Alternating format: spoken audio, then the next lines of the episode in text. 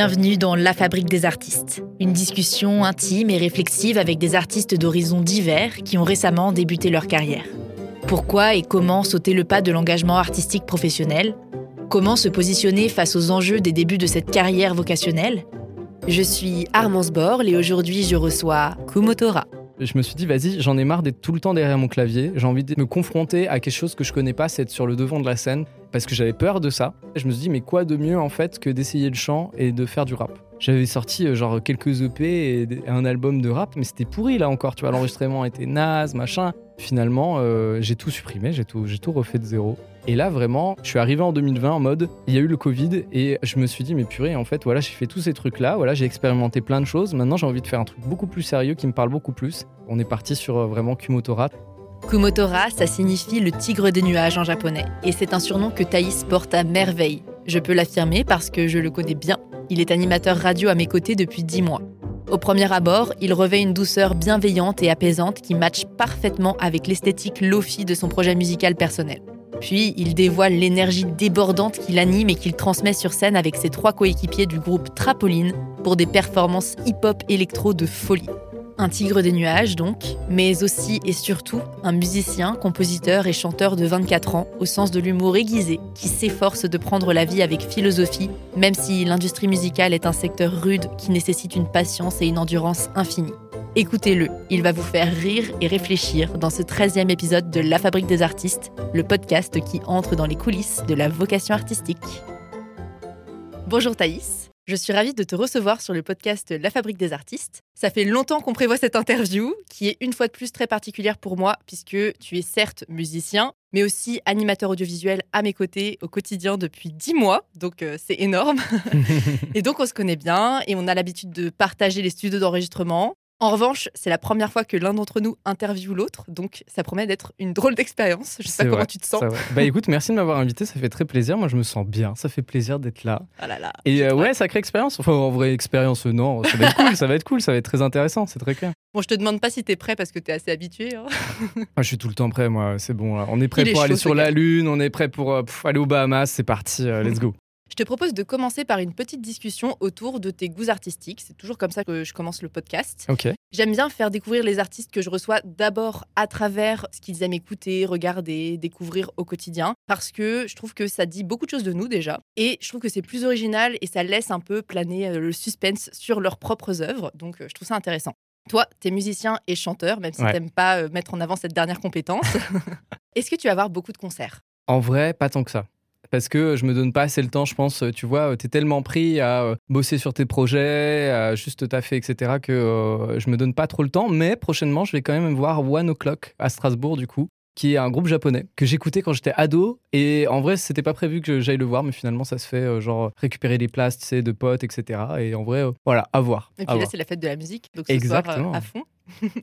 Est-ce que tu vas voir d'autres choses en dehors de la musique, tu vois, euh, plus théâtre, ça peut être danse, des expos et tout ça? Enfin, te connaissant, je miserais plus sur le cinéma et quelques expos de temps en temps. C'est exactement ça. C'est exactement ça. Genre, j'adore le cinéma. C'est vraiment un truc que, j'adore énormément. Les expositions, je suis assez friand de ça aussi parce que euh, mon père est céramiste et du coup, euh, c'est quelque chose. Bah voilà, j'ai toujours baigné dedans. Donc, l'art visuel, ça, même si je connais pas grand chose en vrai, j'ai toujours été très curieux. Après, le théâtre et la danse, c'est quelque chose où été. Je... En fait, c'est très rare. Franchement, pour être honnête, c'est très rare que je vais au théâtre et voir de la danse. Alors que j'aime bien, tu vois. Ça me dérange pas. Mais euh, ouais, c'est, je sais pas pourquoi. En vrai, euh, théâtre et danse, enfin tout ce qui touche à opéra et théâtre, c'est des lieux quand même qui sont très fermés. Globalement, c'est toujours un peu les mêmes publics C'est c'est souvent ça, des ouais. publics d'initiés ou une partie très aisée de la société qui a cette habitude-là euh, culturelle. Mais c'est intéressant de le voir aussi, même chez les artistes. Tu veux dire Euh, que je suis pas aisé, c'est ça? I don't know. Ok, d'accord, ça fait plaisir. On commence fort.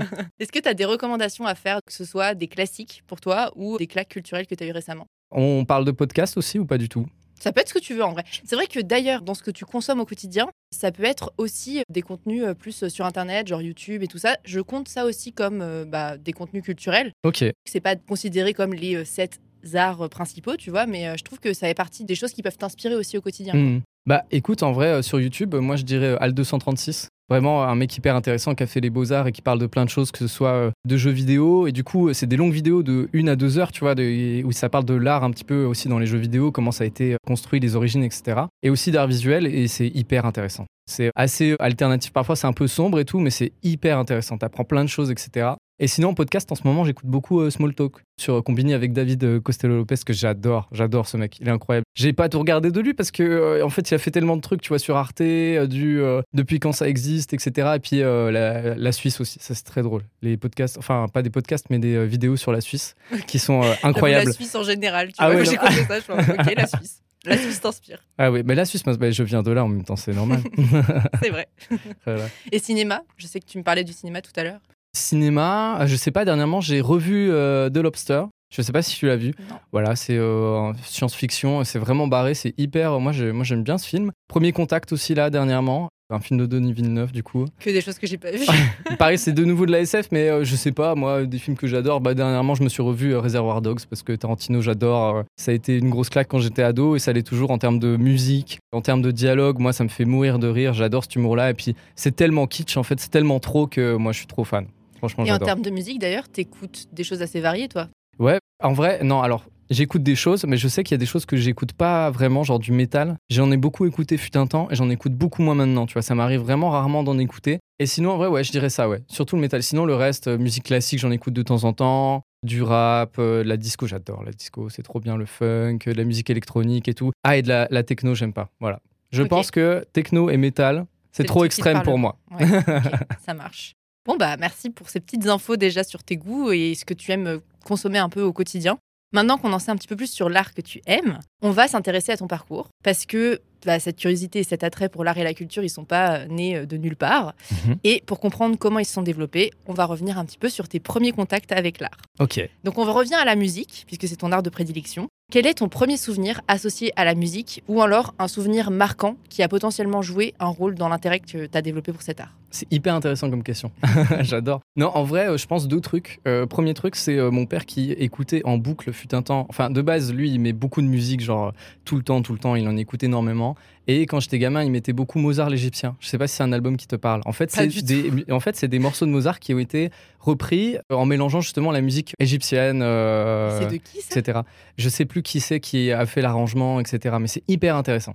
Hyper intéressant, c'est trop bien. Et moi, ça m'avait beaucoup marqué à l'époque quand j'étais gamin. Et aussi, quand j'avais 4 ans, je crois, on m'a offert un tout petit clavier de 25 touches, mais genre tout petit, c'est tout pourri, oh, où t'as des, mais as des trucs, t'as la cucaracha dedans, là, en démo, et euh, t'as euh, plein de rythmes, de trucs comme ça, les sons sont pourris, mais euh, voilà, c'est peut-être ça, tu vois, qui m'a aussi grave donné envie de me lancer là-dedans. J'adorais ce, ce, petit instrument. Je l'ai plus d'ailleurs, je sais pas ce que j'en ai fait, c'est terrible. Tu t'amusais déjà à créer des petites choses sur, ton, sur ton petit clavier, là et c'est comme ça aussi qu'est venue un peu ta passion pour le piano, parce que c'était un peu ton instrument principal. Quoi. Ouais, mais ça, c'est grâce à ma mère, ça. Elle faisait du piano quand j'étais plus jeune, etc.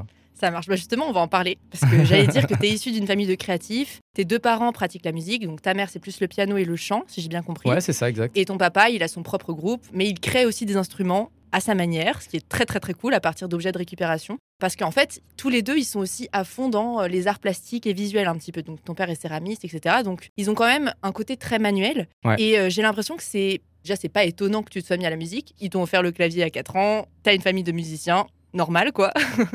Mais toi en revanche, j'ai l'impression que tu t'es beaucoup plus axé rapidement vers la musique et j'ai l'impression que tu es peut-être moins manuel qu'eux. Je me trompe? Euh, ouais, non, mais je pense que tu as totalement raison. Hein. Mon père, c'est un énorme bricoleur. Et tu parlais de son groupe. En fait, mm. c'est un peu plus compliqué que ça. Il n'a pas un groupe de musique. C'est en fait, il est euh, animateur spécialisé. Et du coup, il a créé une animation avec des handicapés où il a fait un groupe avec eux, du coup, où justement, il travaille avec eux et euh, juste, ils se font kiffer avec tous les instruments qu'il crée, etc., avec des matériaux de récup, tu vois. ok. Je pensais que c'était un vrai groupe qui était associé à déjà son activité professionnelle, mais qu'il avait quand même développé vraiment toute une direction artistique autour de ça. Euh, voilà, Non, c'est vraiment le, le, groupe de, euh, de ces handicapés, tu vois. Et vraiment, et c'est hyper bien, c'est hyper touchant, tu vois, ça leur fait découvrir plein de choses. Et puis c'est aussi, euh, ça montre un peu, tu vois, aux autres qui sont pas habitués des choses. Ok, c'est beaucoup de bruit, et d'ailleurs, c'est pour ça qu'il a appelé son groupe le Schnabre Brass Band, ou en fait. Schnabre, du coup, parce qu'il travaille en Suisse. Schnabre, là où il est, ça veut dire bruit, en fait, c'est du patois, tu vois. Et euh, c'est hyper intéressant parce que les gens qui connaissent pas trop ça, euh, bah, ça permet de découvrir autre chose. On est dans l'intention, tu vois. Genre, ils ont pas forcément l'habitude d'être dans quelque chose de rythmé, mais c'est juste dans des sensations et juste ils jouent. Et ça, je, je trouve ça hyper intéressant. Ça me parle énormément ce que tu dis. Bon, je me livre un petit peu aussi. Mais l'année dernière, moi, j'ai fait des ateliers aussi de médiation culturelle. C'était des ateliers de création musicale, enfin plutôt d'exploration musicale avec un groupe de personnes en situation de handicap aussi. Mhm. Donc j'ai vraiment connu ça alors que moi, je suis pas forcément musicienne à la base. Et c'était hyper intéressant parce que le handicap permettait d'approcher la musique vraiment différemment et surtout, ils ont un rapport à la musique qui est très différent du nôtre. Ils vont pas chercher le beau. Vraiment, la musique va devenir un moyen d'expression. Enfin, moi, j'étais avec des personnes qui avaient du mal à s'exprimer. Parfois, c'était des personnes qui pouvaient pas forcément te parler. Ça nous a permis de créer un vrai lien les uns entre les autres. Et le handicap permet de aussi désinhiber. Donc, on explore beaucoup plus vastement la musique. Le handicap est vraiment une source d'inspiration et, et d'énorme créativité. Mais je suis euh, complètement voilà. d'accord avec toi et on est vraiment plus dans le ressenti et c'est ça qui est hyper important. Ça te fait redescendre sur terre de dire ouais euh, bah, c'est bien beau tu vois d'avoir des trucs hyper euh, techniques ou j'en sais rien mais parfois en fait ce qui est le plus touchant bah, c'est le ressenti. Et moi je suis à fond euh, dans ce truc là et je trouve ça hyper intéressant. Et est-ce que tu te souviens du coup pourquoi tu t'es dit je veux plus faire de la musique et pas autre chose? Parce que donc toi tu t'es moins intéressé aux activités manuelles comme tes parents. Je sais pas parce que j'étais pas bon en dessin. Ah je, pense, tu vois, genre, euh, tu sais, j'ai appris, euh, co- comme, pas mal d'ados, à euh, dessiner des mangas et tout. Et en fait, j'ai mon meilleur pote qui s'appelle Mocha Drawings, du coup, shout out à lui, qui, lui, est graphiste. Mhm. Et euh, on a grandi ensemble. Et lui, dès le départ, c'était une bête. Il était trop fort. Mais moi, j'étais trop nul, tu vois. tu dis, bah, en fait, oui, bah, c'est bon, c'est juste pas ma voix, c'est pas grave. Après ça se euh, travaille. ça se travaille, mais moi j'avais beau travailler, c'est juste, je sais pas, la vie t'emmène vers d'autres choses, Mm. peut-être c'est ça. Et euh, ouais, ça me parlait peut-être moins, tu vois, que la musique. Vraiment, je pense que c'est ça, ouais. Tu le sentais quoi. Ouais, je pense que je sentais. Ouais, puis, et puis peut-être qu'au bout d'un moment, tu sais, t'es juste amené à aller euh, vers un endroit, et puis c'est comme ça, quoi. C'est drôle. Par contre, si tu es à fond dans la musique, en vrai, tu te diversifies énormément dans le champ musical puisque tu touches à énormément d'instruments différents. Tu as commencé par le piano, mais tu as aussi été initié aux percussions, si j'ai bien compris, par des amis de tes parents. Ouais, c'est ça. Tu t'es aussi mis à la musique assistée par ordinateur au lycée. Ouais. Je sais que tu touches un petit peu à la guitare de ta copine. C'est Donc vrai. vraiment, tu touches à plein de choses. Est-ce que c'est lié à ta curiosité et à ton plaisir d'apprendre ou est-ce que c'est un besoin qui vient de tes idées de création Ah, c'est hyper intéressant comme question. Eh ben, en vrai, les deux. Parce que quand tu apprends un instrument, tu apprends une méthode, tu apprends quelque chose de très particulier. Quand tu passes sur un autre instrument, tout est différent. La guitare et le piano, c'est pas du tout pareil. Et c'est hyper intéressant, tu vois, d'avoir deux logiques différentes, même si ça reste de la musique, ça reste des notes, etc. Et ben, tu apprends des choses différentes. Et moi, j'adorais ça. J'adorais vraiment ce côté de, OK, faut tout réapprendre et tout. Et par rapport au percu, tu passes d'un instrument, même si c'est assez percussif, en vrai, mine de rien, le piano avec les marteaux, tu passes à quelque chose de totalement différent avec le rythme. Et ça, j'aimais bien aussi. Et après, ouais, forcément, quand tu fais de la musique assistée par ordinateur, donc la MAO, soit tu utilises des samples, c'est des choses qui sont déjà enregistrées et c'est pas vraiment toi qui as composé, entre guillemets, après ça, c'est un autre débat. Ou soit tu dis, bah, c'est moi qui enregistre tous mes trucs, euh, je sais pas, des parties de guitare, des parties de percu, etc. Et c'est tout de moi. Et en fait, je sais pas, j'ai eu un déclic ces dernières années où je me suis dit, bon, j'en ai marre en fait d'utiliser des samples et tout. Vas-y, je vais essayer vraiment d'utiliser un maximum de choses que je produis. Et c'est arrivé maintenant où effectivement je touche un peu plus la guitare, mais tu vois, je suis pas guitariste. Même euh, j'ai touché à la basse, je peux faire des petites lignes de basse, mais je suis pas bassiste. Mais c'est pas grave, t'expérimentes des choses et tout. Et moi, je pense euh, le côté de mon père, tu vois, d'expérimentation, je l'ai beaucoup repris là-dedans. Je crée pas d'instruments de musique, par contre, j'aime bien expérimenter plein de choses en essayant plein d'instruments un peu loufoques et tout. Ça, j'aime bien. Et donc là, on voit bien à travers ton profil de musicien touche à tout que tu es de nature assez autodidacte. Mais je sais que pendant plusieurs années au collège, tu t'es inscrit dans une école de musique pour prendre des cours de piano. Ouais, au collège et au lycée, ouais. Oui, c'est ça, collège-lycée. Qu'est-ce qui t'a motivé à t'inscrire dans une école? Ah, c'est intéressant. Bah, au fait, au bout d'un moment, quand tu apprends tout seul, tu vas moins vite. Tu vas moins vite et c'est plus dur. C'est plus dur, c'est plus compliqué. Tu te heurtes plus vite, je pense, à un plafond de verre.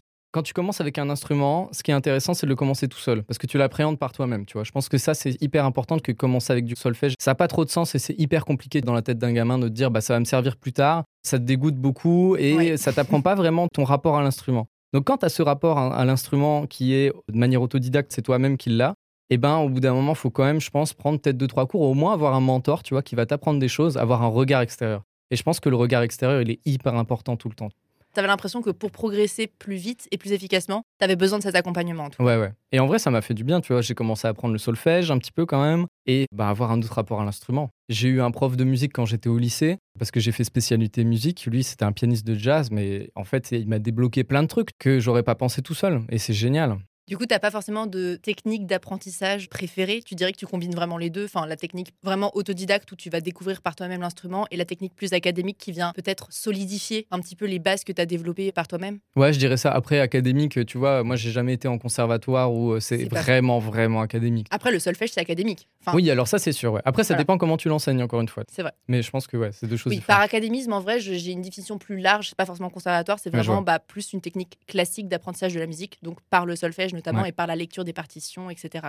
Donc là, tu as parlé du lycée, du fait que tu avais déjà une spécialisation en musique au lycée. Vrai. Dès la troisième, tu as fait un stage dans un studio d'enregistrement avec un trio de jazz et de percussionnistes qui étaient proches de ton père. Souvent, les stages de troisième, c'est lié au contact des parents. Enfin, tu vois, tu choisis un peu le premier truc qui te vient parce que tes parents, ils travaillent dans tel domaine et donc tu vas faire la même chose parce que c'est le plus simple et que tu as la flemme de chercher. Mais du coup, toi, est-ce que c'était un vrai choix de vouloir déjà faire un truc dans le monde de la musique? Est-ce que tu envisageais déjà ça un peu comme une carrière? Ah, c'est drôle. Bah écoute, euh, il faut savoir que en fait, ça n'a pas du tout été reconnu comme un stage de troisième parce que c'était à l'étranger, c'était en Suisse. Je l'ai fait quand même, par plaisir, mais euh, j'ai dû faire un autre stage du coup en médiathèque en France. Mais oui, pour moi, c'était hyper important et j'avais envie de faire ça, tu vois, j'avais envie de découvrir. Tu sais, à l'époque, moi, quand j'étais au collège, j'écoutais les enregistrements, je me disais, ah, ok, comment il a enregistré ça? Et moi, j'étais encore dans ma tête. J'écoutais énormément Corneille à l'époque. Je sais pas si t'as. tu ce genre de pop et tout que t'écoutes quand t'es plus jeune. Et j'avais ce truc de, ok, il y a plusieurs voix qui sont enregistrées, mais comment il a fait? Genre, est-ce qu'il y avait plusieurs personnes dans le studio en même temps? Est-ce que machin? Et je me prenais déjà la tête comme ça et tout. Et j'étais hyper curieux de savoir comment ça a été fait. Et là, le, être dans un studio, mais c'était incroyable. C'était fou. Je faisais pas grand chose, je regardais juste. T'as fait les percussions. Si, ouais, c'est vrai, c'est vrai, j'enregistrais des percussions pour un morceau et tout. Mais c'était hyper intéressant. Ça t'ouvre une porte. Euh, waouh. T'as compris en fait comment ça fonctionnait concrètement, ouais, de produire de la musique. Après, je me suis pas dit, ouais, ça va me servir pour ma carrière, à aucun moment, hmm. parce que t'es paumé, en fait, déjà à cet âge-là. Enfin, déjà en lycée, on te demande où est-ce que tu vas aller, c'est terrible. Au collège, c'est encore pire. Mais euh, ouais, je savais que c'était un truc qui me parlait énormément et j'avais envie de ça. J'ai eu cette opportunité, c'était génial. C'était pas tant pour te projeter dans l'avenir, c'était plus quelque chose qui t'intéressait profondément et t'avais vraiment besoin de répondre à toutes les questions que tu te posais. Clairement. Et ça servait à ça, en fait, le stage de troisième aussi. Ça sert à découvrir un peu le monde professionnel et tu savais que c'était un domaine qui t'intéressait. C'est clair. En vrai, ça m'a quand même du coup fortifié dans le truc de vas-y, je veux quand même aller dans, vers cette voie. Et après, bah, j'ai fait tout mon cursus, etc. Et ça fait qu'au lycée, tu as eu ta spécialisation en musique. Ouais. À la fin du lycée, c'était évident pour toi que tu allais faire euh, des études de musique? Ouais, ouais, je le voulais énormément. Après, j'avais mis autre chose, hein, ça, je vais pas te le cacher, j'avais mis philo, psycho. Bon, finalement, la psycho, ça m'aurait pas tant plu. La philo, je pense que si, quand même, tu vois, mais je sais pas. Là, en tout cas, la musique, c'est clair que c'est un truc euh, énorme. C'est drôle parce que quand on a discuté un peu de tes études, donc tu m'as parlé de ta licence, puis de ton master en musicologie, tu m'as pas tant parlé de la formation en elle-même. Tu vois, j'ai l'impression que ce que tu as retenu, c'était pas tant les cours théoriques, c'était vraiment hmm. les rencontres que tu as pu faire grâce à ces études-là et tous les projets que tu as menés à côté plus pratiques pour apprendre vraiment concrètement à devenir euh, musicien. Est-ce que avec du recul aujourd'hui, tu aurais souhaité faire une formation différente, soit toujours en musique mais plus courte peut-être parce que c'est vrai que tu allais jusqu'au master quand même, c'est pas rien, ou alors même dans un autre domaine que la musique, sachant que tu avais quand même déjà cet apprentissage de la musique depuis tout jeune et que tu avais déjà des très bonnes bases sans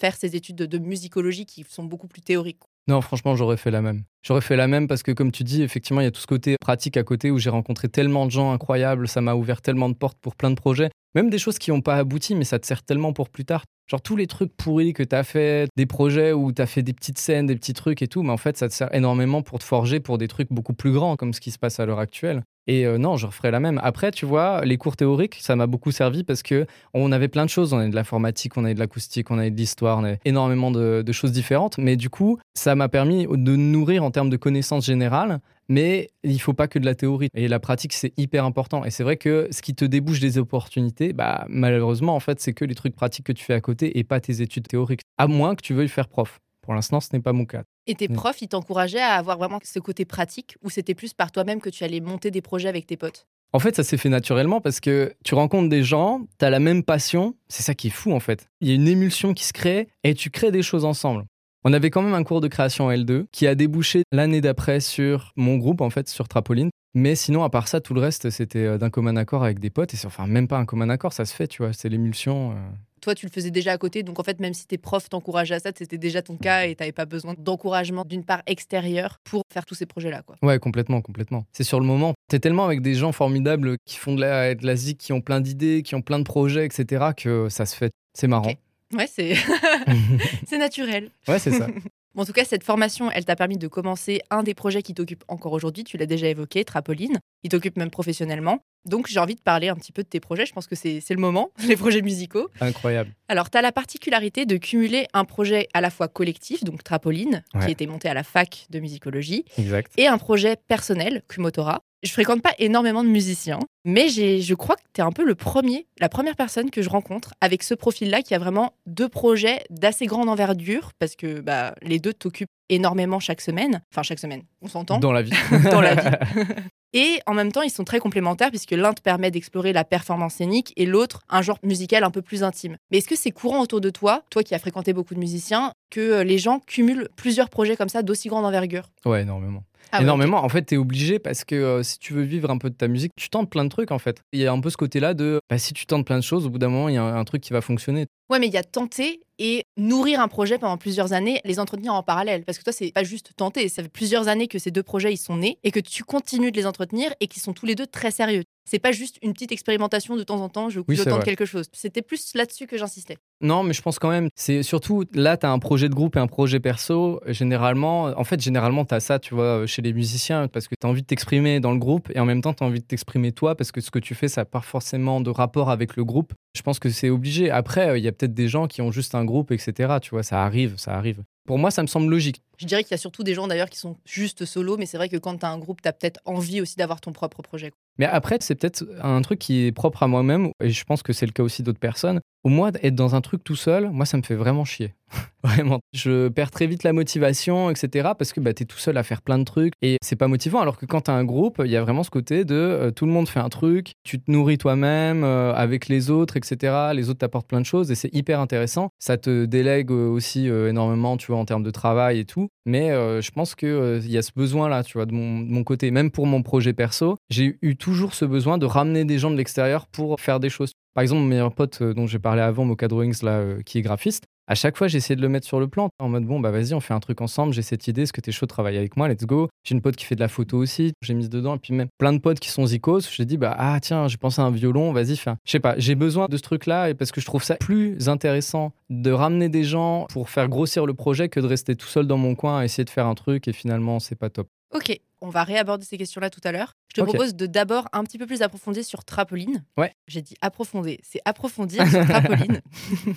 Pour commencer, donc Trapoline, c'est ton groupe de musique de style un petit peu hip-hop électro qui est déjà pas mal installé sur la scène strasbourgeoise. Vous jouez déjà régulièrement dans des bars, mais vous faites aussi quelques festivals et des premières parties de concerts, dont notamment Lorenzo cette année, ce qui n'est pas rien. En vrai, une première partie. Hein, bah, en vrai, non, mais tu as fait d'autres premières non, parties. on a fait d'autres premières parties, mais la plus grosse, effectivement, c'était la laiterie. Oui. Oui, clairement. C'était stylé. il fallait le souligner. C'est gentil. Mais à la base, ce projet, il est né en 2019 grâce à un cours de musicologie ouais, et il s'est professionnalisé au fil des années. Moi, je te vois au quotidien. Je sais que la musique en groupe, c'est pas toujours facile, que c'est beaucoup d'investissement et beaucoup de questionnements.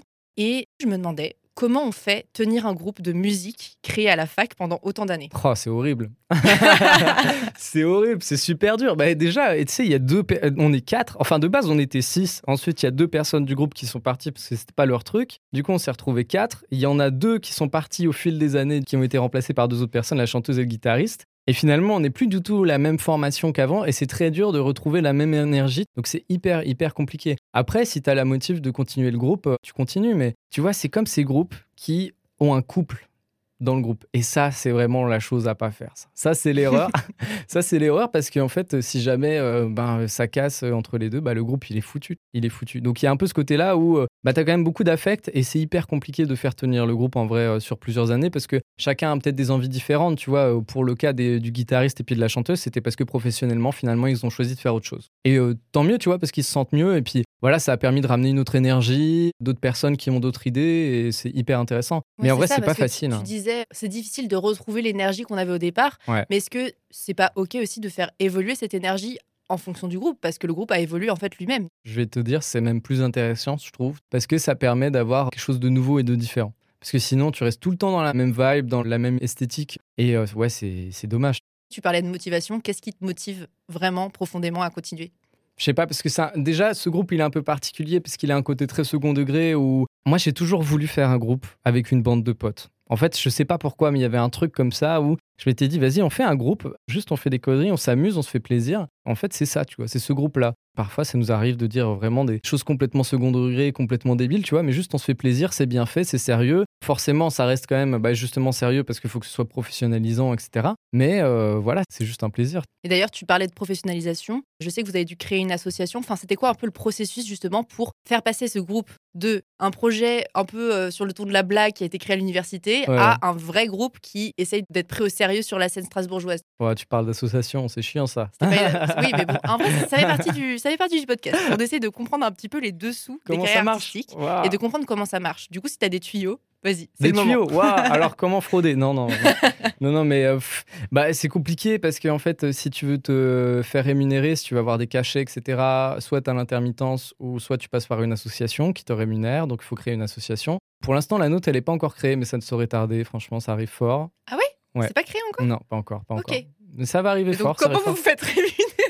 En fait, tu as un principe qui s'appelle le GUSO, pour la faire simple, c'est juste un organisme qui peut faire euh, six fois des cachets par an pour des artistes. Et en gros, euh, généralement, c'est ça. Généralement, c'est ça. Sinon, ça arrive que ce soit au chapeau ou ce genre de choses. De toute façon, quand tu commences, tu es obligé de faire comme ça. C'est vrai. Et c'est quoi les plus grosses concessions que tu as dû faire pour le groupe? Parce que j'imagine qu'il y en a eu. Je saurais pas te dire parce que euh, en fait, on est à deux pour composer vraiment les morceaux de A à Z. C'est pas moi qui en ai le composé le plus. Après, on réfléchit d'un commun accord. J'ai pas eu de moment où été hyper frustré de ouais, on a choisi ça et je suis là en mode waouh, c'est vraiment nul, euh, machin, je suis pas d'accord. C'est jamais arrivé et heureusement parce que au secours. Mais euh, non, je sais pas. En vrai, j'ai pas de truc. Après, si concession de temps peut-être en vrai. Ouais, c'est vrai. Et, euh, et puis là, euh, ces derniers temps, c'est pas moi qui me suis occupé le plus du groupe, donc clairement, c'est.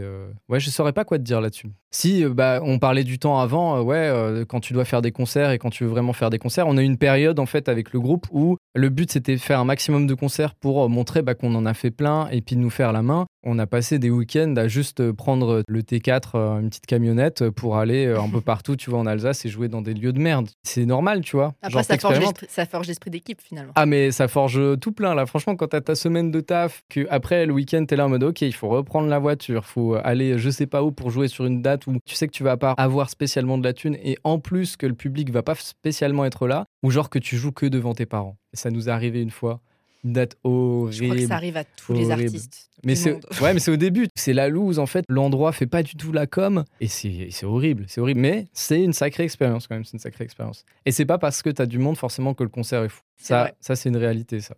Et chaque semaine, vous avez une répétition, c'est ça, euh, de 2-3 heures? Ouais, c'est ça, ouais. C'est ça. Mais il faudrait qu'on se voit plus. En tout cas, euh, là, euh, ça, dépend parce que sur, tu vois, sur les euh, plusieurs années qu'on a eues, il y a eu des moments où on se voyait énormément et d'autres moments moins, normal, parce que chacun a sa vie. Mais si tu veux vraiment faire évoluer un projet, tu dois pas juste te voir une fois par semaine, il faut beaucoup plus parce que tu dois faire du contenu aussi sur les réseaux et tout. Et surtout que nous, en vrai, on fonctionne beaucoup à l'image. On a un truc très précis où on a des cahuètes de couleurs, on fait des conneries. Ça aide énormément, tu vois. Et même nous, ça nous fait délirer. On a fait des musiques à la con il y a quelques années et tout euh, pendant un été. On avait fait un truc sur Jean Castex. On avait fait un truc où on nettoie des vitres et en fait, ça fait de la, de la musique. Et puis, enfin, c'est complètement con, tu vois.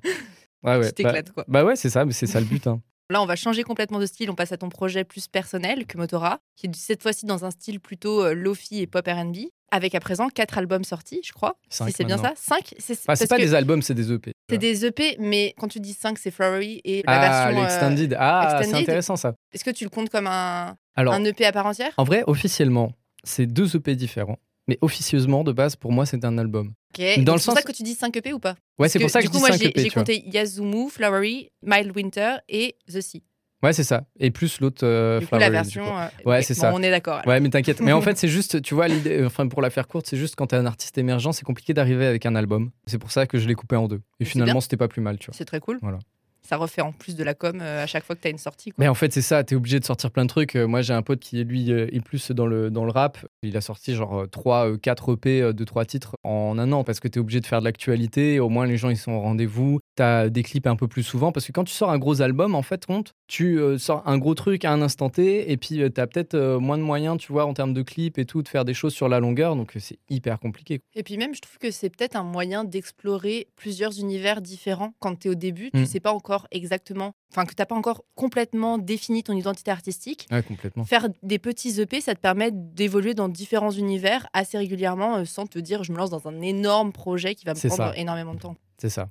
Voilà. En tout cas, contrairement à Trapoline, je crois que tu m'as jamais expliqué comment ça a commencé Kumotora. Ah, Donc euh, je serais assez curieuse que tu me racontes un petit peu. ah c'est marrant ça. C'est juste le prolongement d'un projet perso qui existe depuis hyper longtemps. Moi, quand j'étais au collège, je faisais de. J'essayais, j'essayais hein, bien sûr, hein, parce que c'était nul, c'était c'était pourri, tu vois. J'essayais de faire de l'électro, je prenais mon synthé de l'époque et en fait, tu pouvais enregistrer cinq pistes sur ce synthé-là. Et dans ma tête, j'étais là, ah ouais, c'est comme ça que ça se fait et tout. De nouveau, tu sais, ce truc avec Corneille, tu réfléchis, t'es là, ok, ils font comme ça en fait dans les studios, genre t'as le synthé qui enregistre euh, telle piste et tout. En fait, pas du tout. hein. c'est pas du tout comme ça que ça se passe, c'est sur un ordi et tout. Et j'enregistrais des trucs là-dessus et c'était pas bien. Ensuite, comme tu dis, j'ai fait la MAO au lycée où j'ai commencé à comprendre un peu mieux comment ça se passait. J'ai réessayé de faire un peu d'électro. Je me suis rendu compte que c'est pas trop ça que je voulais faire. Mhm. Et après, j'ai euh, commencé à changer de nom parce que j'avais d'autres noms, ça on s'en fout.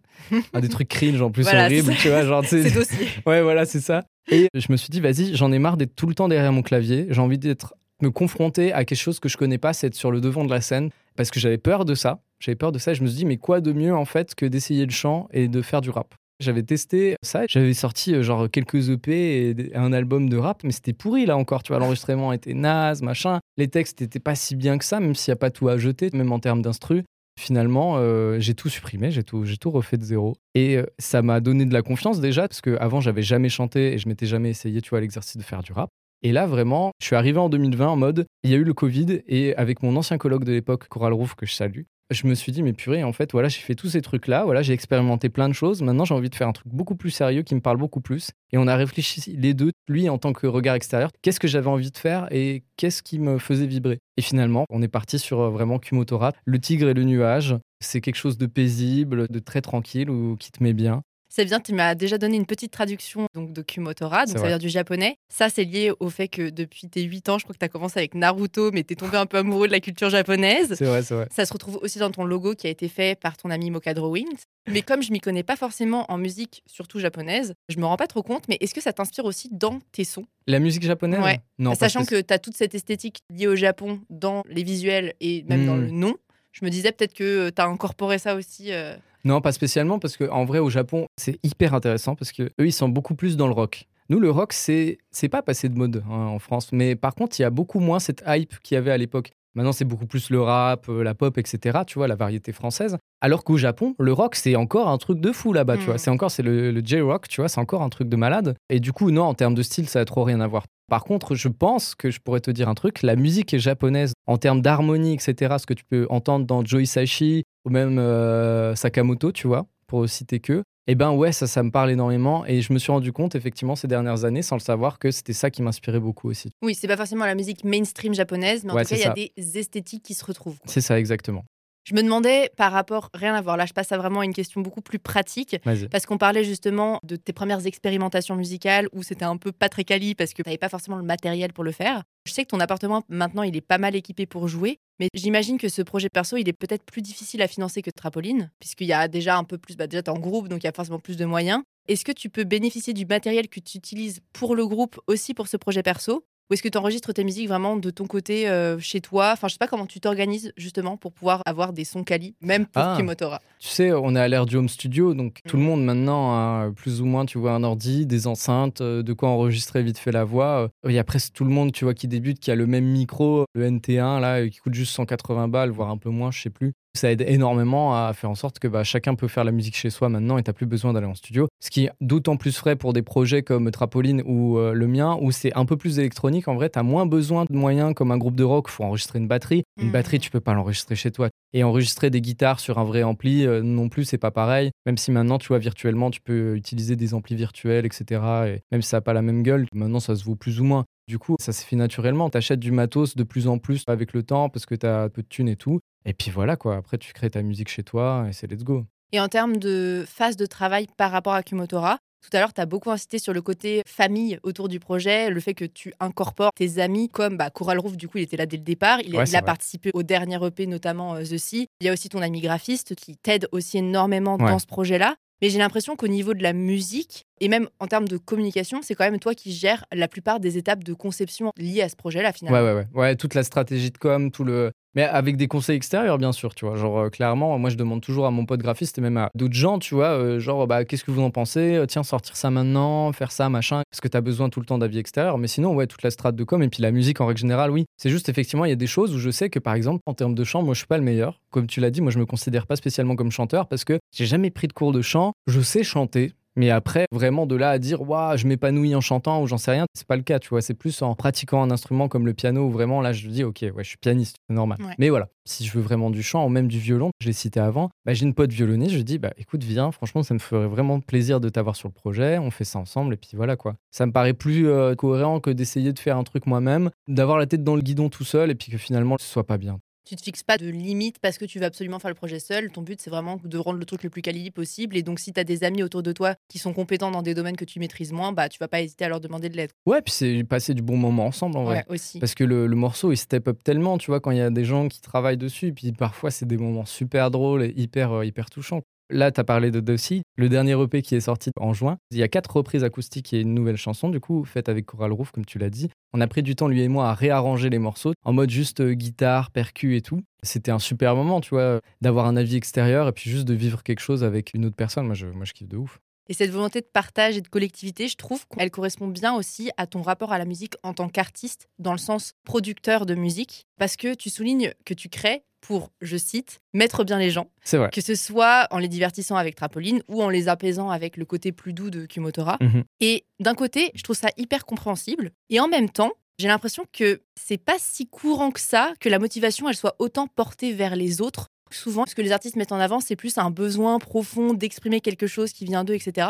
D'où ça devient, selon toi, ce rapport vraiment, pour moi, assez altruiste, finalement, à la musique?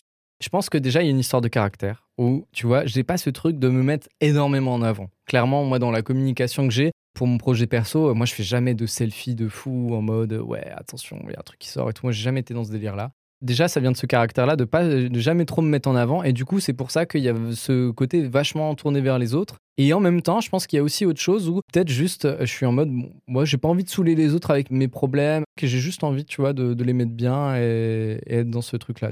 Donc, pour toi, par exemple, la musique, c'est pas forcément un exutoire? Non.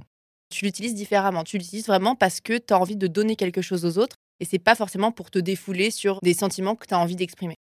Écoute, en vrai, je sais pas. La phrase qu'il faut garder de tout ça, je pense, c'est que de toute façon, même si on veut faire quelque chose pour les autres, quand tu es musicien, quand tu veux faire de la musique, forcément, tu donnes une partie de toi. C'est ce que j'allais dire. Voilà, point final. point final. Donc, Oui, peu tu donnes une partie de toi. Mais c'est-à-dire que je pense que dans les faits, forcément, de toute façon, c'est indissociable. C'est ce que tu viens de dire. complètement. C'est ton parcours, tes émotions, elles sont indissociables de ta musique parce que tu crées à partir des émotions. Mais quand tu l'as pensé, c'est pas ce qui t'a semblé te motiver en priorité. quoi. Ce qui Mhm. t'a motivé, toi, c'était vraiment le côté j'ai envie de partager ça En fait, juste, je pense que tu le fais peut-être inconsciemment, mais c'est vraiment pour ça que euh, moi, la musique, ça me fait kiffer parce que ça me fait du bien. Mais ça me fait pas du bien en exprimant ce que je ressens tout de suite. Par exemple, là, si je vais mal, je vais pas me dire, vas-y, je vais forcément avoir envie de faire une chanson sur le fait que je sois mal ou j'en sais rien. Et puis il y a deux choses aussi, c'est que il y a la musique que tu pratiques, tu pourrais avoir cette utilisation de la musique en exutoire de façon personnelle, Mm. intime, c'est-à-dire que peut-être que si tu vas pas bien, tu peux avoir envie de jouer de la musique pour te libérer, mais c'est pas forcément la musique que tu vas vouloir partager aux gens. C'est exactement ça. En fait, c'est pas forcément la musique que tu vas vouloir sortir. Et je pense que c'est un peu ça de mon côté. Moi, ça m'est arrivé de faire des morceaux, de composer des trucs. Voilà, tu sais, t'as des moments down et tout. Et je sais que, en vrai, je suis pas sûr d'avoir sorti ces trucs-là. Clairement, non. Je pense que j'ai toujours voulu garder ça pour moi parce que, en vrai, j'ai pas envie que les gens se disent, putain, c'est qui ce mec torturé ou euh, un machin, tu vois. Et en fait, c'est pas quelque chose qui m'intéresse dans ce projet-là, en tout cas. Dans la même perspective, je me disais aussi qu'en tant que musicien, je trouve que tu es assez détaché du besoin de reconnaissance et de l'attrait pour la alors pour la célébrité, c'est un grand mot, Bien mais sûr, en tout cas, le sûr. côté d'être sur le devant de la scène en tant qu'artiste. Tu m'as souvent dit notamment en ce qui concerne ta musique solo que l'important pour toi, c'était pas forcément le nombre d'écoutes, c'était plutôt bah, ta capacité à continuer à faire de la musique Enfin, à donner à la musique une grande place dans ta vie, et ça, pour ça, ça nécessite de l'argent. Donc, forcément, bah, techniquement, ce serait bien si tu pouvais t'écouter et gagner de l'argent grâce à ça. Mais c'est pas ça forcément que tu recherches absolument. Mais je pense que c'est tout le monde, tu vois, tous les artistes. En vrai, on n'a pas tous envie d'être un Beyoncé ou un. euh, Ah, oui, ou un complètement. Jay-Z, tu vois, mais on a envie que notre musique soit écoutée. Ça fait chier, tu vois, de faire des centaines de streams ou des, des choses comme ça, de taper des clips à 500 vues et tout. T'as envie d'avoir plus. Oui. Heureusement, avec le temps, c'est plus qui arrive, tu vois. Donc c'est cool. Mais en fait, c'est un putain de marathon. Ça, ça s'arrête Mm. jamais en fait. C'est pas un sprint où tu te dis ok en un an vas-y je vais tout niquer et tout. Non ça arrive jamais. C'est pas possible. À moins que je sais pas euh, effectivement t'as déjà une structure tu Mm. vois qui est- t'as déjà ou sinon t'as déjà fait t'es déjà dans le milieu et t'as déjà fait un projet et là t'en sors un nouveau et t'es déjà dans le truc. Non ça existe pas. Complètement, mais sans penser que tu vas réussir rapidement. Enfant, tu peux avoir envie de briller. Quand j'étais petite, euh, j'aimais bien être sur le devant de la scène. Il y avait un truc où tu rêves un petit peu de briller sur scène. Je pense que ça dépend des personnalités. Mais est-ce que ce rapport assez pragmatique au métier, il a toujours été là? Est-ce que ça t'as toujours un peu pensé de cette manière-là? Ou est-ce que c'est plus venu justement avec peut-être certaines désillusions que tu as pu connaître en grandissant, en te confrontant en fait à la réalité du métier de musicien? Parce que quand tu es tout petit, j'ai l'impression que les premières visions qu'on a des musiciens et des chanteurs, bah, c'est justement les stars, tu vois. C'est les célébrités ouais. Et, et voilà, est-ce que quand tu as commencé la musique, tu étais attiré par ça, par ce côté je brille ou pas? En vrai, non, je pense pas. euh, je pense pas. Je trouvais ça trop bien d'être sur scène parce que tu partages quelque chose avec les gens, vraiment, tu donnes et tout. Sinon, après, euh, être vraiment sous les feux des projecteurs tout le temps, euh, en fait, quand t'es gamin, tu te rends pas compte, mais plus tu grandis, plus tu te rends compte que c'est vraiment la pire des choses, quoi. Mm, vraiment, c'est vrai. horrible, tu vois. On te reconnaît tout le temps dans la rue, tu dois faire tout le temps des photos, machin. Enfin, voilà, euh, moi, c'est un, un grand plaisir de faire ça. Mais euh, sinon, H24, ça, ça doit être terrible. Ça doit être terrible. Sinon, non, je pense que c'est venu, comme tu dis, par euh, des désillusions. Tu te rends compte que en fait, c'est hyper dur, que c'est super compliqué. Et tu te rends compte surtout d'un truc, c'est pas parce que ta musique elle sonne bien et que tu composes bien que tu vas forcément être bien écouté. Mm. Et ça, c'est un truc terrible qui arrive à tous, je pense, quand tu commences à faire de la zik et tout. Tu te rends compte de ça. Tu dis au début, ouais, mais c'est normal parce que en fait, je me suis pas trouvé. J'ai pas eu un bon son, j'ai pas eu des bonnes paroles, j'ai pas eu ça. Et en fait, au bout d'un moment, tu te rends compte, c'est juste que voilà, il y a pas le momentum, il y a pas de C'est les truc. algorithmes aussi. Il y a les algorithmes, il y a aussi le fait qu'on soit de plus en plus euh, nombreux à sortir de la musique. Maintenant, c'est hyper facile. Tu payes 20 balles par an et maintenant tu peux mettre ta musique sur Spotify. C'est hyper simple. Et comme je te disais avant, euh, tout le monde a home studio, donc tout le monde peut faire de la musique chez soi. Enfin bref, c'est énorme. Il y a énormément de gens sur le marché. Et ce qui fait en sorte qu'effectivement, tu te dis, bon, bah voilà, en fait, c'est pas si simple. faut réfléchir autrement. C'est hyper intéressant. Et je voulais aussi parler d'une autre facette de ton métier de musicien, faire des productions pour d'autres artistes. Et là, c'est hyper intéressant parce que c'est un peu les dessous, je trouve, des collaborations qui peuvent se passer en musique. On n'entend pas tant parler que ça, des échanges un peu de prod et tout ça. C'est plus discret. Et en même temps, c'est un autre moyen de gagner sa vie grâce à la musique qui permet peut-être de se concentrer aussi beaucoup plus sur l'art en lui-même sans être forcément parasité par la pression qui peut être liée à la direction d'un projet entier. Donc j'imagine que tu as d'abord commencé cette activité en rendant plutôt service à des amis, Zikos, Ouais, et que tu l'as professionnalisé par la suite. Est-ce que tu as eu des difficultés à réclamer une rémunération auprès des personnes pour qui tu travaillais Parce qu'au départ, c'était un service, et puis à un moment donné, tu t'es dit, bah en fait, c'est un travail, et je le professionnalise. Mais la transition, en vrai, se fait dans le sens où tu te dis, bon, tu rends service à des potes, tu fais des petites choses. Au bout d'un moment, tu le fais tellement sérieusement, tu le fais régulièrement, etc., que tu te dis, bon, en vrai, ça devient un taf quand même. Donc, j'ai envie d'être rémunéré. Et puis surtout, tu arrives à un point où ça paraît logique. Tu peux pas rendre des services tout le temps. C'est pas possible. Parce que sinon, moi aussi, j'aimerais vivre dans un monde de bisounours ou juste faire des de la musique avec des gens et ça coûte euh, pas de thunes. Mais au bout d'un moment, tu es obligé d'être rémunéré parce que tu passes tellement d'heures à bosser sur le projet de quelqu'un que bah euh, voilà, ça paraît plus ou moins logique. C'est reste du travail quand même, même si tu passes un bon moment, que tu sois rémunéré.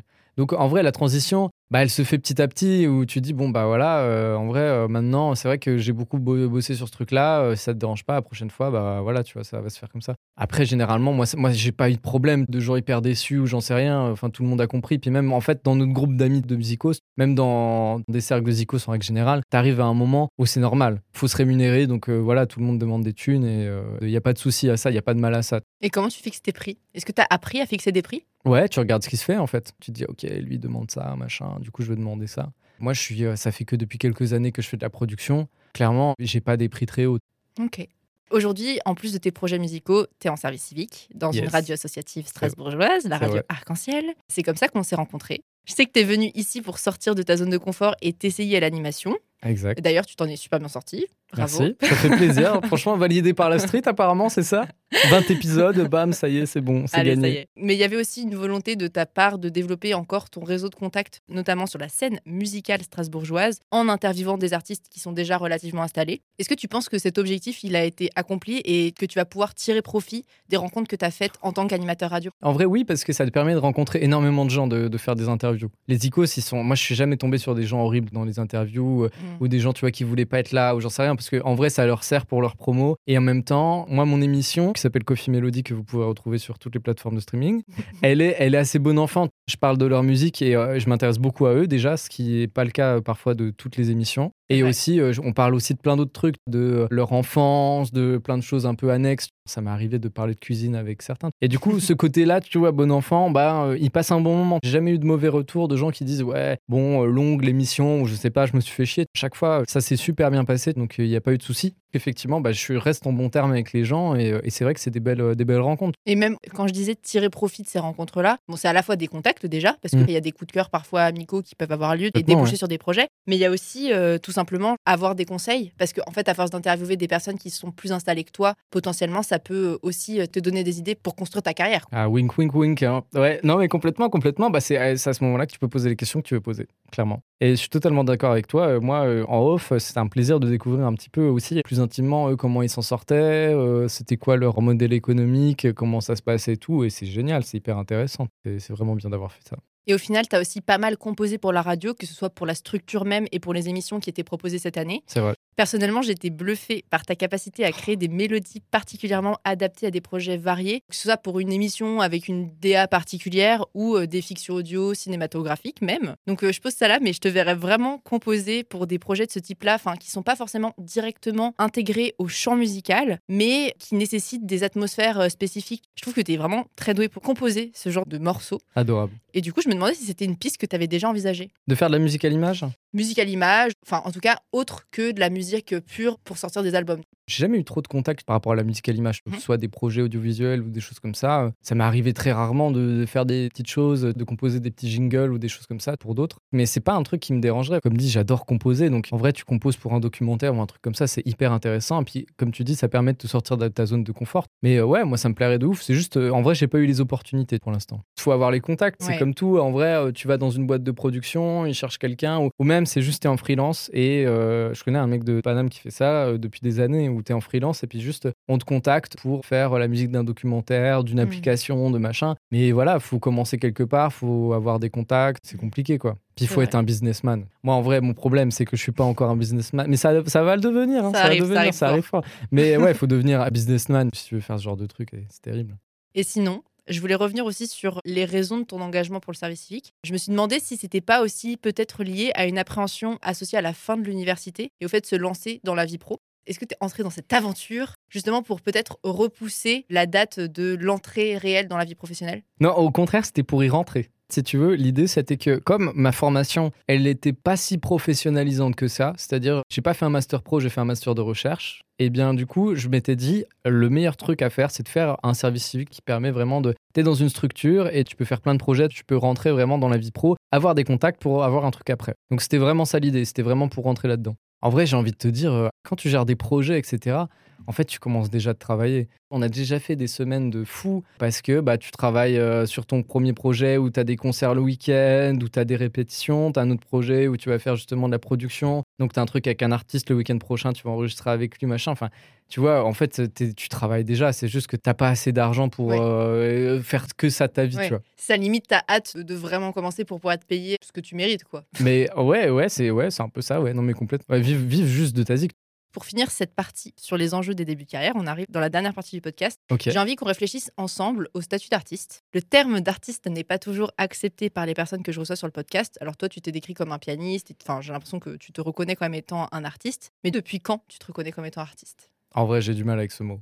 Ah je pense que j'ai fait partie de la team effectivement que tu as pu avoir. Non, j'ai du mal. En fait, je sais pas. Parce que généralement, on a vraiment ce côté très élitiste de moi, je suis artiste, hein, moi, je fais des trucs. euh, T'inquiète. Alors que euh, moi, je suis pas du tout dans ce truc-là. Moi, je me qualifie plus de musicien que d'artiste. Oui. Je trouve qu'il y a un côté un peu pédant dans ce terme. Peut-être à tort, hein, bien sûr. Moi, j'y vois pas, un- en tout cas, un sens vraiment super amélioratif. Même si, euh, en vrai, oui, c'est plus ou moins ce que je suis, tu vois, mais euh, je sais pas. On Je va dire que tu pas le fou. revendiques pas. Ouais, c'est ça, c'est ça, ouais, complètement. Tu l'acceptes, mais c'est juste un fait. Mais c'est compliqué, hein, comme tu dis. T'as vraiment deux écoles, quoi. Et je sais pas pourquoi. Je sais pas pourquoi il y a autant, tu vois, cette euh, division par rapport à ce terme.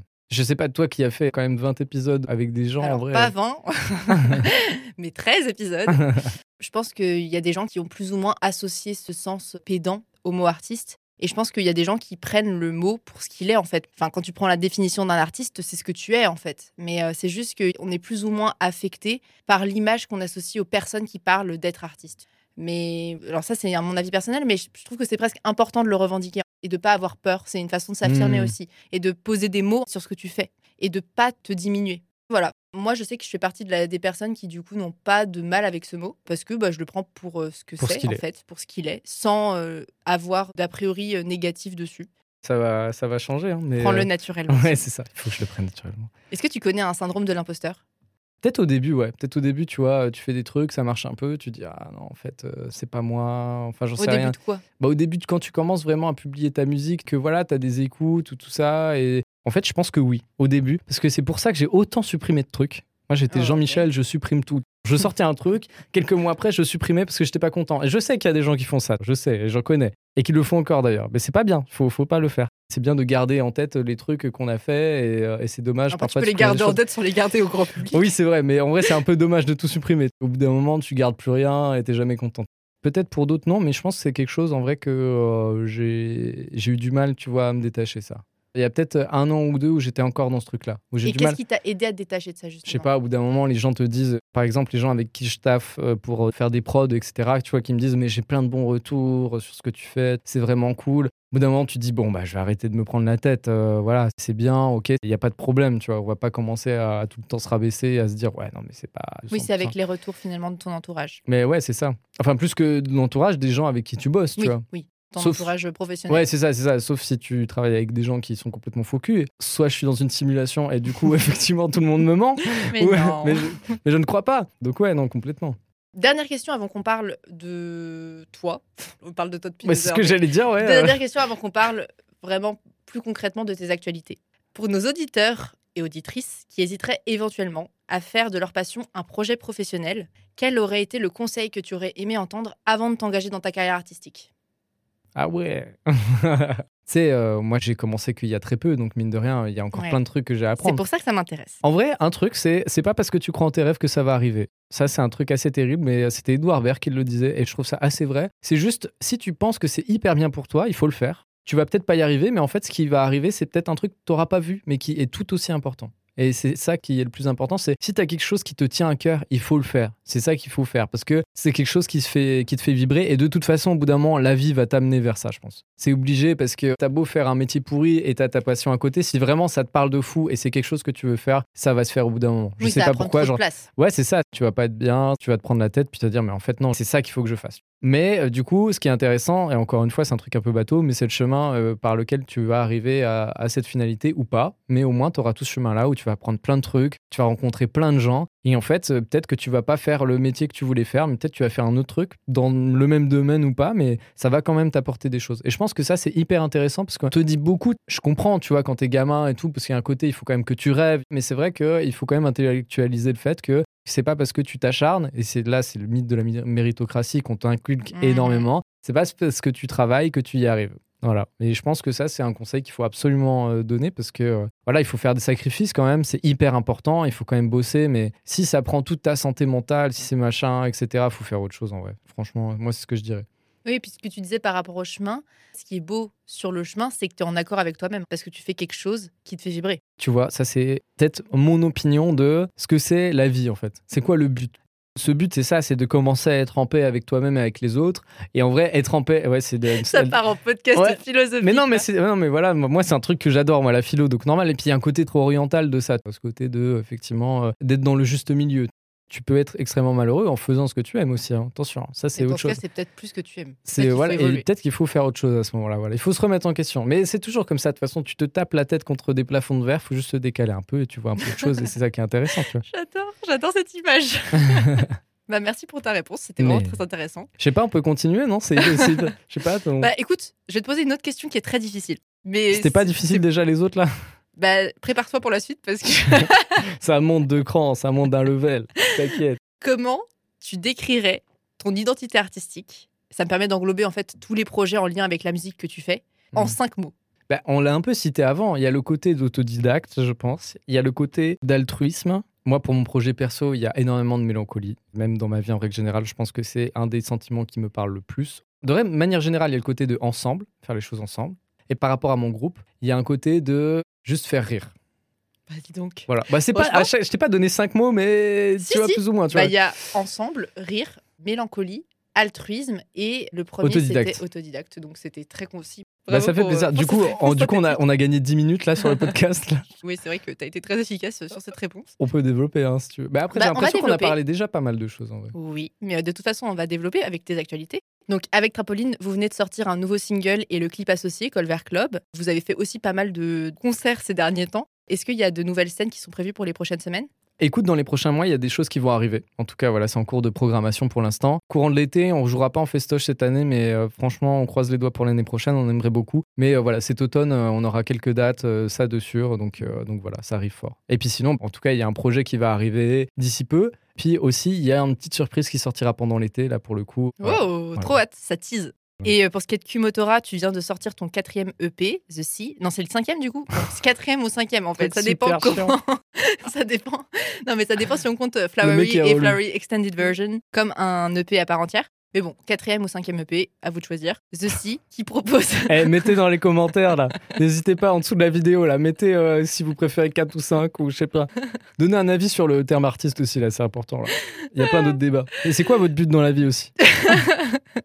Bref, c'est un EP qui propose donc des versions acoustiques de certains morceaux de Flowery et un nouveau son créé avec Coral Roof. Complètement Your Body, ouais. Est-ce que tu veux nous parler un petit peu de cette dernière sortie? Ah bah ouais, de fou. Si tu veux, euh, l'idée c'était que j'ai fait euh, beaucoup de musique électronique et là j'avais envie de, avec les percus, etc. J'ai énormément de percussions chez moi et j'avais envie de faire euh, quelque chose de beaucoup plus euh, acoustique. Et je me suis dit, en vrai, il y a des morceaux que j'ai déjà sortis qui ont un potentiel vraiment cool. Donc du coup, on s'est vu avec Coral Roof pour réarranger les morceaux, on a tout refait de A à Z et ça fait depuis des années, des années que lui et moi on voulait faire une chanson, une Oh. chanson d'amour. Oh. Et à chaque fois, on n'a pas réussi à le faire, alors qu'on habitait ensemble. C'est dire à quel point on a tenté. Et cette fois, on a réussi avec ce morceau Your Body qui raconte l'histoire d'un mec qui part en vacances, tout simple, tu vois, il va au bord de la mer et il tombe amoureux de la mer. Ils vivent une relation entre eux et au bout d'un moment, il y a une femme qui arrive dans ses songes et il n'arrive pas à retrouver quel est son visage. Et il dessine du coup sur le sable pour essayer de retrouver à quoi elle ressemble, pour la, la faire revenir plus ou moins. La mère devient jalouse et comme la mère est jalouse, elle essaye de l'effacer avec la marée haute et la marée basse. Et c'est ça qu'on très poétique. voilà, en plus, il y a un côté un peu gospel à un moment, il y a un pont qui est particulier. Enfin, on s'est vraiment fait plaisir. Je suis enfin content d'avoir fait ce morceau avec lui, mais surtout content d'avoir fait cette EP parce qu'on a passé le confinement ensemble. Et pendant le confinement, on s'était dit, on va absolument voir la plage, on va absolument voir la mer. Et c'est chose faite avec cette EP qui est vraiment euh, une esthétique de vacances à la plage, etc. Et c'est vraiment un hommage à ça. De trois ans après, c'est bon, on a réussi. C'est beau. Voilà. Un accomplissement finalement. Ouais, vraiment. Et je suis, je suis très content, tu vois, de l'avoir sorti parce que je trouve que c'est un des plus beaux. Tu vois, on parlait de euh, technique et de ressenti.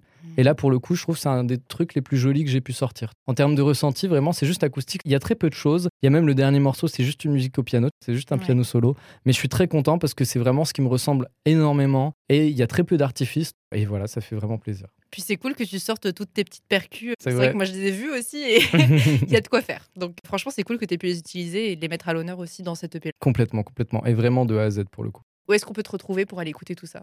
Ah, bah écoute, Kumotora, hein, K-U-M-O-T-O-R-A sur toutes les plateformes de streaming. Voilà, il y a plusieurs EP, 4 ou 5 à vous de décider apparemment. Et puis le dernier EP, Acoustic Volume 1 de C. Vous verrez, petite pochette, voilà, en rapport avec la mer. Ah, je l'ai pas dit d'ailleurs, c'est un hommage à Laurent Voulzy. Oh. J'ai oublié de le dire, effectivement. euh, à un album qui s'appelle euh, La Septième Vague. Où c'est des, Ah. reprises, c'est des reprises acoustiques de morceaux, d'où un morceau de Chadet et euh, même la Madrague euh, de Gainsbourg, etc. Et du coup, on voulait absolument faire hommage à cet album, euh, lui et moi, Coral Roof et moi, parce que c'est un album qu'on adore lui et moi. Trop cool. Voilà, petit aparté. Encore plus poétique.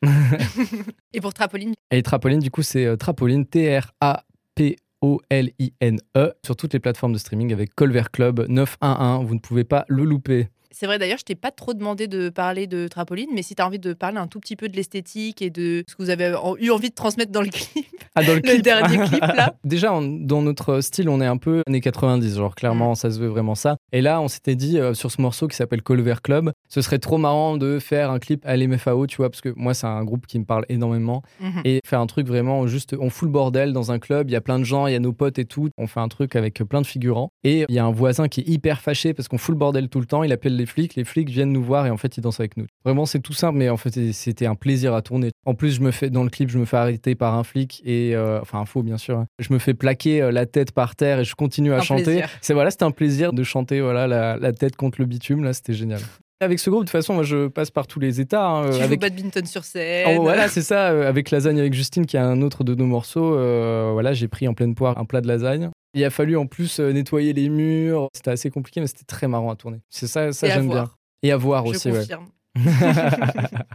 Bon, quels autres artistes aimerais-tu entendre sur ce podcast? Ah, waouh En vrai, bah, moi, je vais surtout te dire des Zikos parce que c'est. Voilà, j'ai beaucoup de potes qui sont là-dedans. En vrai, moi, je vais te dire un, un Zikos de Grenoble, l'ami Sol. Il fait du rap, mais c'est aussi un très bon euh, trompettiste. Et euh, c'est un mec euh, en or hyper intéressant. Et ce qu'il fait comme musique, c'est très poétique. Il y a beaucoup de choses à dire. Il a un gros rapport avec la nature aussi.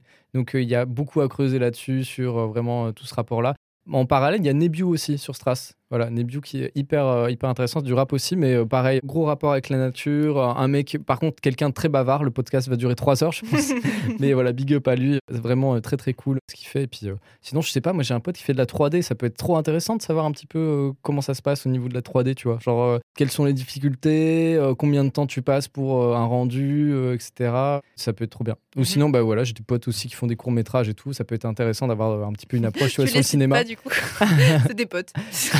Bah, je sais pas s'ils auront envie que je les cite, tu vois. euh. Ok, ça marche. Bon, de toute façon, tu me passeras tous les contacts. Moi, je- j'essaierai de les contacter. Et puis, bah, on en arrive enfin à la question signature du podcast. Waouh. Ça y est, on arrive à la fin. Comme tu le sais, le podcast s'intitule La fabrique des artistes. C'est pas pour rien. Ah ouais. Au regard de tout ce qu'on a évoqué, pour toi, qu'est-ce qui fait qu'on devient artiste? Eh ouais, c'est la fameuse question super chiante de fin. Je sais pas. D'un côté, je suis euh, dans le truc de c'est une institution qui te le dit, qui te le fait comprendre, tu vois. Genre, t'es accepté par une institution, t'as un diplôme ou j'en sais rien, du coup, t'es considéré comme un artiste. Je pense notamment à la IR qui est à Strasbourg, euh, Mm. la Haute École de l'Art du Rhin. Je pense qu'il y a peut-être de ça où tu peux te dire voilà, maintenant que j'ai mon diplôme, je suis artiste.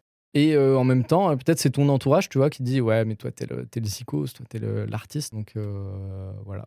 Purée, c'est super dur comme question. Ouais. C'est marrant parce que tu as pris la question comme qu'est-ce qui fait qu'on peut se considérer comme un artiste? Et c'est très cool que tu aies interprété la question comme ça. Mais tu peux aussi l'interpréter comme quels sont les éléments qui va faire que tu auras envie de dédier ta vie à ton art? Ouais, plus dans ce Ça peut être ça aussi. Bah, en vrai, quand au bout d'un moment, ce que tu fais, tu le fais à 35 heures par semaine, je pense que tu peux arrêter de te poser des questions.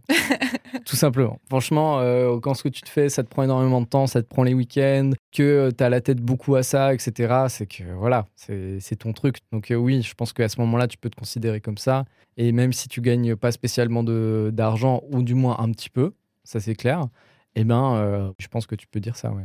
Bah, merci beaucoup pour cette réponse. Mais de rien. C'est quoi la suite du coup? Il y avait d'autres questions de philo là, non? fini, Ah, dommage. Mais merci, merci d'avoir participé au podcast. C'était trop cool de pouvoir enfin t'accorder cette interview, puisque ça fait longtemps qu'on en parle et que tu mérites aussi cette petite lumière. C'est une toute petite lumière, hein, parce Adorable, que c'est pas, adorable. on n'est pas encore sur un On niveau de visibilité incroyable, mais Franchement, on n'est pas là, on n'est pas là pour ça. Au bout d'un moment, faut arrêter. Ça fait du bien de se dire, euh, vas-y, euh, t'es pas connu, on s'en fout, tu vois. Juste, tu Ouais. kiffes ce que tu fais et puis, et puis voilà. et t'as aimé du coup l'expérience? Non. malgré les questions euh, difficiles. Bof, en vrai, je sais pas, la- l'animatrice pas, pas top.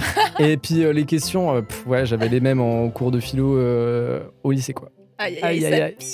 Ouais, c'était il y a quelques années en plus, donc voilà quoi. Non, c'était très bien. Franchement, question trop intéressante, toujours un plaisir de discuter. et voilà, bah, streamer à mort, effectivement, la fabrique des artistes, c'est très important. Hmm, merci. Et Streamy Coffee Melody aussi, même si c'est fini. Oui, c'est vrai, c'est mon émission. euh, voilà. Peut-être qu'elle arrivera l'année prochaine, je sais pas encore. euh, on verra, on verra. Merci à Thaïs d'avoir partagé son parcours et ses questionnements artistiques avec moi. Et merci à vous d'avoir écouté cet épisode de La Fabrique des artistes jusqu'au bout.